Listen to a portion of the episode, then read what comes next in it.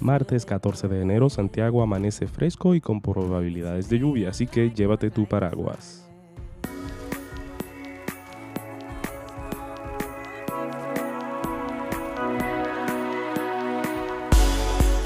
La Junta Central Electoral tiene de invitados a partir de hoy a la gente de la misión de avanzada de la Unión Interamericana de Organismos Electorales UNIORE, que se reunirán con funcionarios electorales, delegados de los partidos y representantes del pueblo para asegurarse de que en las elecciones municipales de febrero esté todo en orden. Evo Morales saltó durante una manifestación en Buenos Aires en calidad de refugiado con que en Bolivia se deben organizar grupos de civiles armados, igual como hace Maduro en Venezuela, para recuperar el gobierno.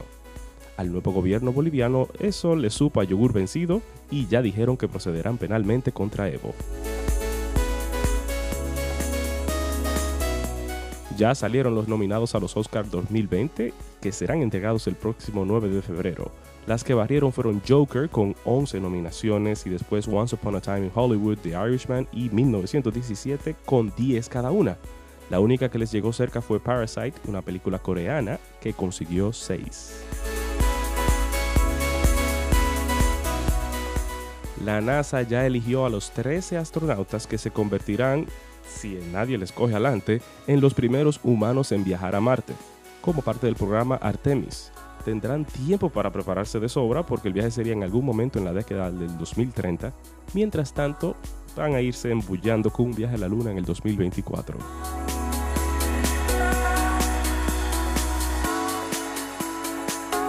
Perdieron las águilas y, ¿qué te digo? Se puso bueno el round robin.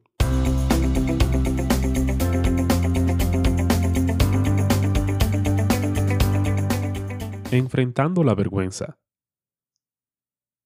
Avasalladora y desmoralizante, la vergüenza nos distancia tanto de Dios como del hombre. Pero ¿dónde comenzamos como creyentes a desenmarañar nuestra vergüenza? Debe haber una respuesta cristiana para esto, porque Dios no abandonaría a sus amados en medio de su más profunda decadencia emocional. Como hijos de nuestro padre Adán y nuestra primera madre Eva, cada uno de nosotros siente vergüenza por causa del primer pecado. Todos caímos en la rebelión de Adán en el huerto, su pecado fue nuestro pecado, ya que Él fue nuestra raíz y cabeza. Culpables bajo la ira de Dios, desde ese momento hemos necesitado un Salvador. Escondiéndonos entre los arbustos y avergonzados por nuestra corrupción, sentimos diariamente la imago Dei, imagen de Dios, en nosotros desfigurada, y conocemos la desolación del pecado y el dominio de Satanás. Como si el fruto del pecado de Adán fuera poco, nuestra vergüenza solo empeora. Nuestras propias transgresiones se van amontonando, haciendo que nuestra deshonra crezca día tras día. Algunos de nuestros pecados no son conocidos, vemos y sentimos su fuerza en nuestras almas. Otros pecados parece que escapan de nuestra vista por causa de nuestras mentes finitas y caídas. Nuestras obras tenebrosas algunas veces son simples, actos francos de desobediencia. Otros pecados son más complejos y difíciles de rastrear, que reflejan las vidas enredadas que tan a menudo llevamos, aún como creyentes, de este lado de la gloria. Con frecuencia sorprendente, aún nos engañamos a nosotros mismos con giros mentales y de corazón que invitan a la falsa vergüenza, donde en realidad no hay ninguna. En todo momento, la sombra de vergüenza cae una vez más oscura sobre nuestro rostro. El pecado de otros es una tercera y poderosa fuente de vergüenza en nuestras vidas. Un ejemplo es los vecinos que deberían ayudarnos, nos hieren, nos hacen daño o nos abandonan. Tanto de manera individual como colectiva, otros en este mundo caído amontonan falsa vergüenza sobre falsa vergüenza, como se observa en los interlocutores de Job.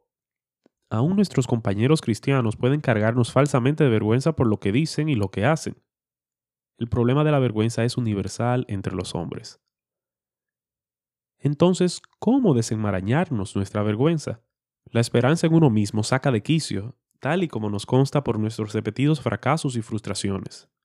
El secreto para la vergüenza debe de yacer fuera de nosotros mismos, en la única esperanza que siempre hemos tenido, Jesucristo nuestro Señor. Por medio de su cruz, Jesús alivia nuestra culpa, así como a su prima, la vergüenza. La encarnación de nuestro Señor fue parte del remedio para nuestra culpa. Así que, por cuanto los hijos participan de carne y sangre, Él igualmente participó también de lo mismo, dice Hebreos 2.14.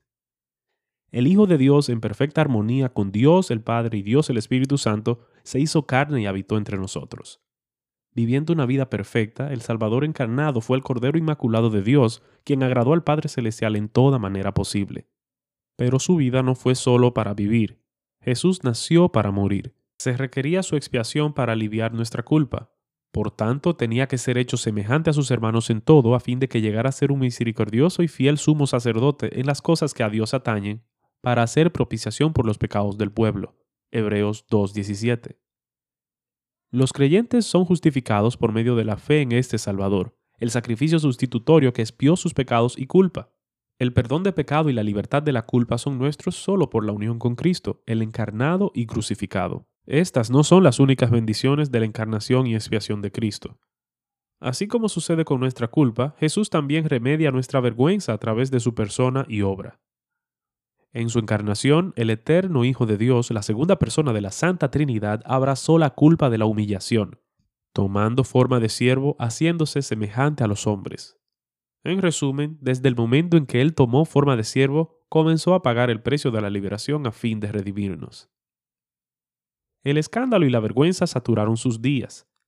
Concebido fuera del matrimonio, declarado maníaco por su familia y despreciado por las autoridades, Jesús estaba familiarizado con los susurros, las miradas y los gritos de la vergüenza. A cierto nivel, es un consuelo genuino para nosotros el hecho de que Jesús sintió el destello sonrojado de la vergüenza. Tenemos un gran sumo sacerdote que puede compadecerse de nuestras debilidades y que conoce nuestra vergüenza desde dentro hacia afuera. Su humanidad es real y verdadera, de modo que no pudo haber sido de otra manera. Él nos toca en nuestra carne, evitando que tengamos que enfrentar la horrorosa carga de nuestra vergüenza por nosotros mismos. Aún así, la encarnación en sí misma no fue suficiente para corregir nuestra vergüenza. El remedio de Dios para nuestra vergüenza también tuvo que viajar a través del Calvario.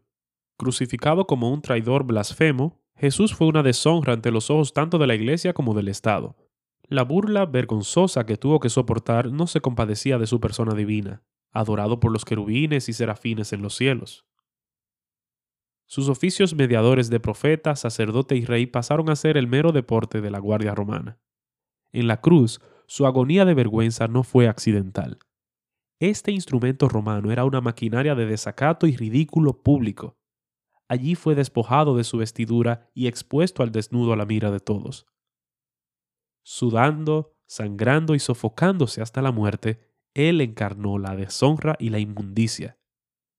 Tan detestable era este instrumento que ningún ciudadano romano podía jamás ser tan deshonrado. Pero Jesús fue tan deshonrado, no por causa de sí mismo, sino por nosotros y por nuestra salvación. Conociendo muy bien lo que él enfrentaría, voluntariamente escogió la cruz a pesar de su vergüenza. Su decisión no fue ligera, como lo atestiguó la agonía de su frente en el jardín de Getsemaní. ¿Por qué abrazar la vergüenza de la cruz? Él lo hizo, según se nos dice, por el gozo puesto delante de él, menospreciando el oprobio. ¿Qué gozo fue el suyo que hizo que la cruz valiera la pena? Él había dado su palabra en el gran pacto de redención, en donde él fue de una sola mente y corazón con Dios el Padre. Él le había prometido a Adán, Eva y aún al diablo que vendría y aplastaría la cabeza de la serpiente, la cual nos había engañado hacia el pecado y la vergüenza.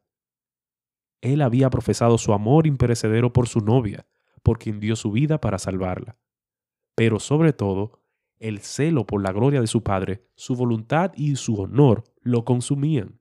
Así que Jesús puso su mirada hacia ese bien, aborreciendo el horror y la vergüenza que se interponía. En el mismo momento y por el mismo método con el que Él lidiaba con nuestra culpa, Jesús también posteriormente resolvió nuestra vergüenza. Identificándose con nosotros en nuestra vergonzosa condición, Jesús se hizo representante y sustituto de su propio pueblo. En su activa obediencia de toda la vida, Él ganó la perfecta justicia que fundamenta la paz de su pueblo y que puede transformar su vergüenza. En su obediencia pasiva, personalmente tomó la más horrible forma de nuestra vergüenza humana para sí mismo. Como el Hijo Eterno de Dios, Él abrazó la desgracia que se extendía desde las profundidades de la tierra hasta las alturas de los cielos, como nadie jamás podría hacerlo. Solo en el Calvario podía ser correctamente sentida y medida la crueldad de la vergüenza humana. Allí nuestra recompensa es grandiosa. Nuestra vergüenza comienza a desenmarañarse a medida que vemos su estimada persona y entendemos su obra incomparable como nuestra. Unidos a Él por fe por medio del Espíritu Santo, nuestra posición cambia completamente. Al ser redimidos y reconciliados con nuestro Padre Celestial por medio de su Hijo amado, la base de nuestra verdadera vergüenza es tratada y nuestro distanciamiento es eliminado. Jesús tomó para sí mismo el grito del abandono para que ya no seamos abandonados. Él nos da la bienvenida con brazos abiertos, invitándonos a la verdadera comunión, paz y vida eterna por su gracia por medio de fe. Shalom con Dios, con nuestros semejantes, incluyendo sorpresivamente a nuestros enemigos, y aún con nosotros mismos, es progresivamente nuestro. Si vivimos por el Espíritu, andemos también por el Espíritu. Gálatas 5:25. A medida que andamos con Él por fe, llegamos a vivir, pensar y sentir cada vez más como Jesús, aún respecto a nuestra propia vergüenza. Los creyentes pueden enfrentar la vergüenza de este modo mientras viven el resto de sus vidas cristianas por su gracia y fortaleza. Esto significa que necesitamos de los medios de gracia que Él ha establecido. La palabra leída, predicada, cantada, orada y observada en los sacramentos. También necesitamos esos medios secundarios de comunión y disciplina eclesiástica. Usando todas estas respuestas prácticas para nuestra vergüenza, podemos sentarnos, gatear, caminar y correr para la gloria de Dios, desenmarañando y menospreciando lo propio que tan fácilmente nos enreda.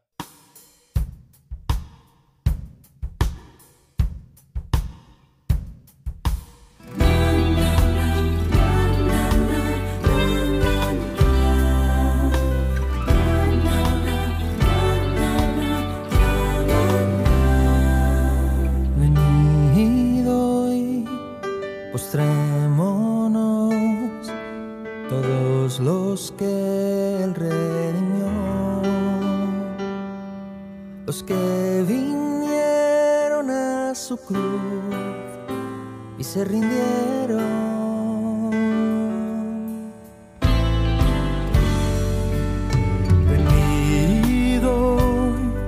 Su pueblo, los que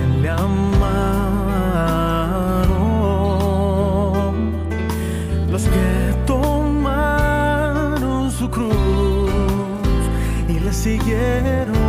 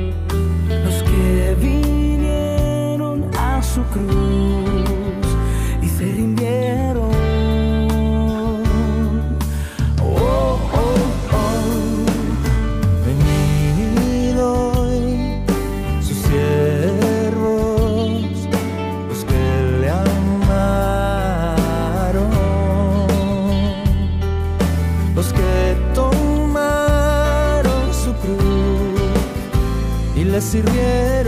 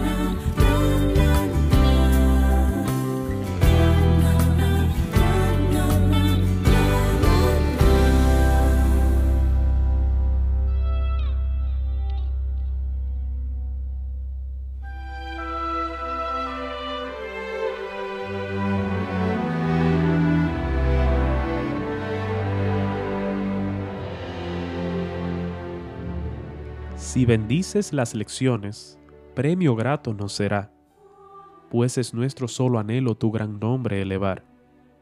Toma nuestras aptitudes sean para tu loor, que seamos siervos dignos en el reino del Señor. Feliz día para todos y todas.